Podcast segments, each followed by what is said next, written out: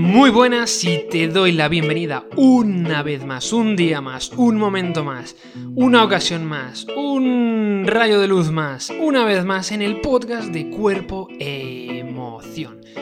Aquí ya sabes que hablamos sobre dolor, sobre salud y sobre emociones.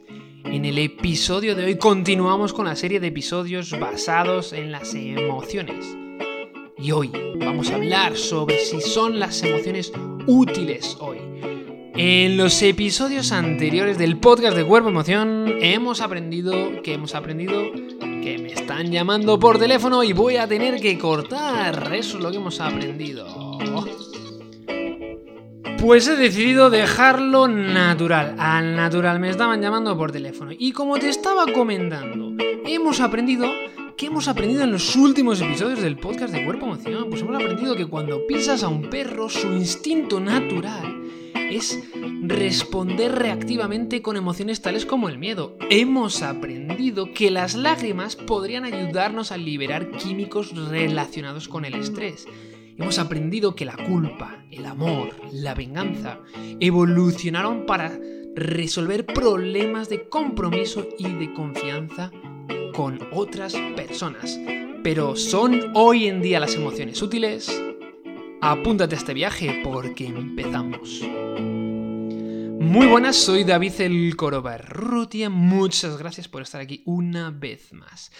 Claro, después de todo lo que has venido escuchando en estos episodios, que estoy seguro que las estás escuchando ahí mientras cocinabas, mientras ibas en el metro, en el autobús, incluso en la bicicleta. Claro, pues después de todo esto dirás, joder David, eh, mucha evolución, mucho tal, mucho cual, pascual, pero eh, la emoción, por ejemplo, de la venganza era útil en los cazadores recolectores, ¿no? Cuando ellos encontraban la V de vendetta con piedras y palos. Pero claro, en una sociedad con vía libre de armas en algunos países, con bombas nucleares y incluso inteligencia artificial que puede ser utilizada para la guerra, pues claro, es normal que digas, bueno, ¿qué utilidad tienen estas emociones hoy en día, no? Antes sí, antes sí, para sobrevivir sí, pero hoy en día, bueno, mm, podríamos pensar que quizás seres sin emociones sea lo más adecuado en este mundo en el que vivimos hoy en día. Hoy en día. De hecho, si recuerdas, Darwin no puedo dejar de acordarme de mis oyentes latinos, lo siento. Viva la cultura latina, sus bailes de bachata, de salsa, de cumbia. Viva, viva, viva, viva. Bueno, pues Darwin, el origen de las especies y demás, ya dejaba entrever en sus trabajos que los vestigios que quedan en nosotros de nuestros ancestros en cuanto a las emociones, como por ejemplo morderse los labios, apretar la mandíbula, enseñar los caninos, ya no son útiles hoy en día. Claro, es cierto que hay que considerar que en el mundo en el que vivimos hoy en día es bastante distinto al de nuestros ancestros. No estamos constantemente pendientes del león, de la hiena, del buitre, del águila, de los predadores. Y hoy en día en muchas ciudades la posibilidad de ser atacado por otro ser humano son muy bajas, por lo general. Claro, pero si la emoción del miedo evolucionó para ayudarnos a evitar peligros, pues podemos pensar, sería mejor no tener esta emoción hoy en día, ¿no? Y es cierto que un exceso de miedo irracional causa muchos estragos hoy en día, ¿no? Como la, la ansiedad, los ataques de pánico, hipocondrias, fobias y un modo de vivir la vida a veces enclaustrado. Esto es algo muy común hoy en día, ¿no? Nada más que veamos en las estadísticas en la venta de ansiolíticos y antidepresivos. De hecho, no se escucha en la calle, en las calles. Yo cuando voy por las calles, pues yo no escucho a una persona decir, Buah, pues yo tengo un problema, tío. Tengo un problemón de la leche. Y es que tengo un exceso de no miedo. Bueno, no lo escuchas tanto por las calles eso. Pero es que, claro, el miedo tiene una función hoy en día no solo nos protege de los predadores, que también los hay humanos. Nos protege de conductas, de conductas que podrían ser fatales para ti. El miedo hace que antes de cruzar una carretera mires a los lados, que, te, que no te pongas a bailar al lado de un precipicio, aunque esto sucede a veces. Una vida sin miedo sería mucho menos dolorosa, pero también mucho más corta. Es cuestión de un equilibrio. Equilibrio o equilibrio más bien, ¿no? Equilibrio, venga. Siempre, en todos los podcasts, en todos los episodios que me escuchas, eh, siempre se me resbala una palabrita por ahí. No pasa nada, no pasa nada, no pasa nada. Equilibrio. Bueno, lo que te vengo a decir es que hay miedos que son muy irracionales y es ahí donde radica el problema del miedo en las sociedades de hoy en día. Pero el tener miedo de que te vayas a caer por un precipicio es razonable, te protege. De hecho, recuerda en los episodios de psicología positiva y del optimismo aprendido que el ratio riesgo-beneficio es lo que entre otros factores define a una persona optimista. Bueno, y que esto un poquito en cuanto al miedo, la venganza, ¿no? Pero David, ¿y para qué nos sirve el enfado hoy en día? Porque claro, hoy en día no estamos ahí todo el día a puñetazos, algo que era más común entre nuestros ancestros, porque bueno, luchaban, tenían que sobrevivir y comerse la carne que habían cazado del mamut. Entonces, ¿Para qué tener la capacidad de enfadarnos cuya función principal es la lucha? La función principal del enfado, en su origen más primitivo, es la lucha. Bueno, pero recuerda que el enfado tiene una respuesta adaptativa. La gente que nunca se enfada, nunca sale hacia adelante y no sabe defenderse en ocasiones en las que puede ser estrictamente necesario. Y no solo a nivel físico, sino contra ataques y chantajes emocionales y psicológicos, que son probablemente mucho más comunes que los físicos hoy en día. Por tanto es interesante, ¿no? Porque la, la evolución se va moldeando un poco. Y en este caso quizás el enfado sea bueno hasta cierto punto para protegernos contra chantajes emocionales y psicológicos que son más propensos y habituales en nuestras sociedades de hoy en día.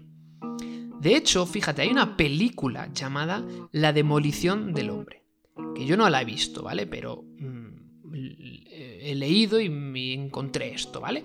Y va sobre un futuro en la que el hombre ha perdido la capacidad de enfadarse. Y en la que aparece un asesino del siglo XX y que nadie puede pararle los pies, empieza a asesinar a todo Cristo, hasta que aparece otro policía del siglo XX que también tiene la capacidad de enfadarse y se empieza a enfrentar a este asesino sin escrúpulos. Una ausencia completa de enfado es tan peligrosa como un exceso de ella. La gente se enfada por cosas triviales y cosas sin importancia, esto es cierto, ¿no? Y si recuerdas en el episodio sobre la introducción diferente a las emociones, los estoicos, ¿no? Mm, bueno, una filosofía estoica apuesta un poco por mm, saber diferenciar entre lo importante y lo que no es importante. Pero claro, es que a veces esos enfados son la consecuencia de a lo mejor una causa subyacente, estrés, una herida emocional, una ruptura, bueno, una serie de causas subyacentes. Pero recuerda, una ausencia completa de enfado es tan peligroso como un exceso de ella. Un exceso de enfado es peligroso. Es cuestión de saber gestionarlo. Y es que esto mismo sucede con otras emociones, como por ejemplo los celos sexuales. Parece ser que los celos sexuales podrían tener un punto intermedio entre una extrema obsesión y una extrema permisividad. Al igual que otras emociones cognitivas, los celos sexuales parece ser que evolucionaron para ayudar a nuestros ancestros a sobrevivir, a reproducirse, evidentemente, y a relacionarse en complejos grupos sociales. Esto es interesante, a relacionarse en complejos grupos sociales. Pero claro, mucho de esta emoción era y es malo porque puede desencadenar que la gente sea violenta y manipulativa incluso hasta un punto obsesivo. Entonces, claro, y de hecho es, si observamos las noticias, pues, pues bueno, nada más que hay que poner el noticiero del mediodía. Entonces, claro, podemos pensar, bueno, David, entonces, ¿para qué cojones sirve esta emoción de los celos hoy en día? Bueno, pues una ausencia quizás de celos podría ser una señal de que la pareja con la que estás realmente no te quiere o no tiene importancia. Mm, pero bueno, hasta cierto punto porque aquí influyen convenciones sociales, una parte de biomecánica evolutiva en las relaciones de intergénero, que es un tema que no voy a profundizar ahora. Pero parece ser que los celos sexuales, pues bueno, podrían ayudar precisamente a mm, establecer, a solucionar relaciones eh, de compromiso o interacciones en las que hay un compromiso de por medio.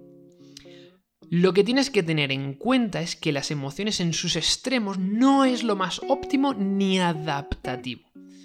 De hecho, el filósofo Aristóteles basa todo su sistema ético en encontrar el punto medio entre el enfado y la pasimonia absoluta, por ejemplo. Es lo que hoy en día conocemos más como inteligencia emocional. ¿Y qué es esto, querido oyente mío que estás ahí escuchando el podcast de cuerpo emoción? Claro que sí. Bueno, ¿tú qué entiendes por inteligencia emocional? Imagino que tendrás tu propia opinión, pero bueno, lo que parece ser que mm, la ciencia y que se hay un consenso de que la inteligencia emocional, aunque es de sentido común, es que la persona que es inteligente emocionalmente sabe cuándo es correcto controlar las emociones y cuándo dejarse llevar por las emociones. Esto no es algo fácil, ¿verdad? Para ello hay que conocerse a uno mismo, para ello hay que conocer de dónde vienen, para ello hay que experimentarlo, etcétera, etcétera. Pero no solo eso, sino también ser capaz de leer correctamente las emociones de los demás. Esto sí que es fundamental, porque hay gente que va por la vida y no se empana de lo que está sintiendo la persona de enfrente. Y a veces, pues claro, hay gente que mete patinazos de los buenos, de los de, de los de hielo, de pista de hielo o de patinazo. Porque en ocasiones es fácil, si alguien está llorando, pues hombre, es fácilmente reconocible, ¿no? Pero en otras ocasiones tratamos de ocultar las emociones aunque las microexpresiones y el lenguaje no verbal puede decir mucho. Y es ahí cuando una persona que es más inteligente emocionalmente es capaz de leer un poquito entre líneas, como yo digo a veces. De hecho, bueno, hay toda una ciencia que estudia esto que se llama la sinergología. Yo recuerdo hace muchos años cuando yo era joven, ahora que soy un abuelillo. No, yo cuando era un poquito más joven, de hecho, creo que cuando era de un adolescente, recuerdo haber leído un libro muy interesante sobre sinergología y me quedé pasmado porque, joder, toda una ciencia que se encarga de estudiar el lenguaje no verbal, etcétera, etcétera. Mm, creo que estoy metiendo un poco la pata porque no solo estudia el lenguaje no verbal, creo que hay algo más, ¿no? Pero no recuerdo muy bien, no recuerdo muy bien, pero hay una ciencia detrás.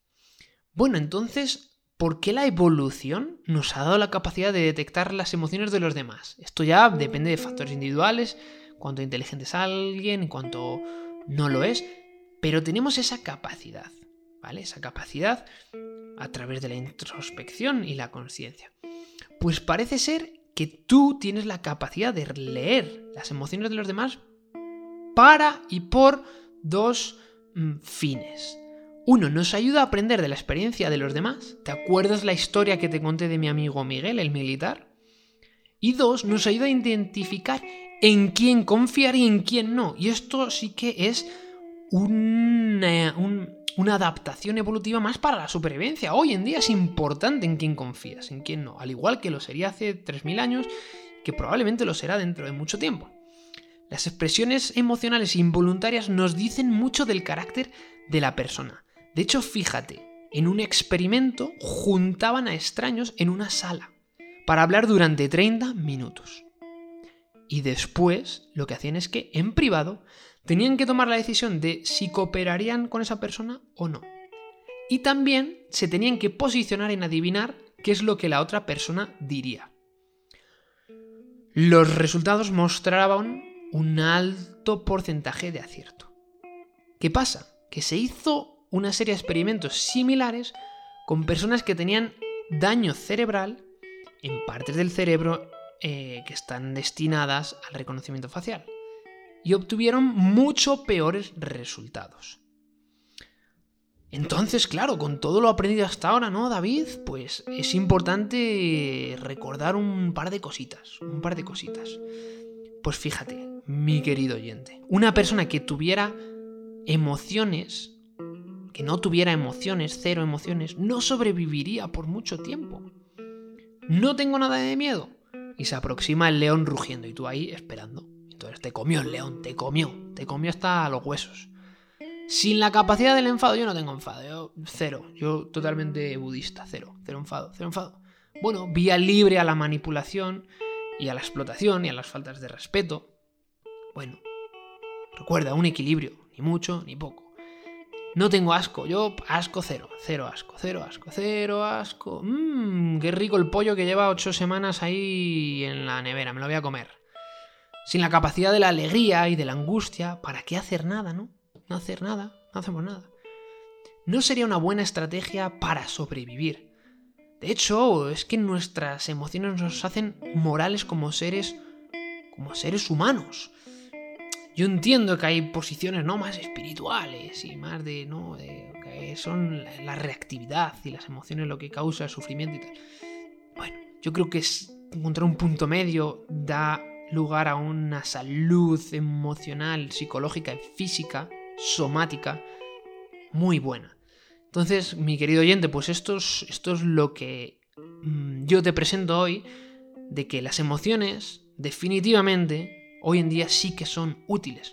Pero claro, hay que saber aprender a manejarlas y a gestionarlas. Y esto, pues yo sé que dicho así es muy fácil, pero requiere su proceso individual de ensayo y error. Bueno, y no hemos tocado un tema interesante, ¿no? ¿Qué hay de las emociones y la felicidad? Mm, ¿qué, ¿Qué hay, no? Pues en el siguiente episodio te voy a contar un poquito, un poquito más, un poquito más sobre emociones y felicidad. Y después otro episodio y cerramos con esta serie de episodios sobre las emociones. Y después ya te voy a contar más cositas, pero tienes que esperar. Paciencia, tú pone ahí el tímpano, suscríbete, le das cinco estrellitas y yo te sigo contando cositas interesantes. Y compárteme el podcast. Recuerda eso sobre todo. Bueno, muchas gracias, te agradezco que hayas estado aquí hasta el final. Si te ha gustado de verdad, por favor, no te cuesta nada compartir este podcast un momentito así por el WhatsApp, por el Instagram, por el Instagram, un poquito por el Facebook, TikTok, todas las redes sociales. Por hasta incluso por em, redes sociales de aplicaciones de citas. También, todas las redes sociales que utilices, lo metes ahí el, podcast de Cuerpo Emoción de David Rodríguez el Corbarrutia que te recuerda que te muevas, que lo hagas sin dolor y que vivas. Muchísimas gracias y hasta el próximo episodio.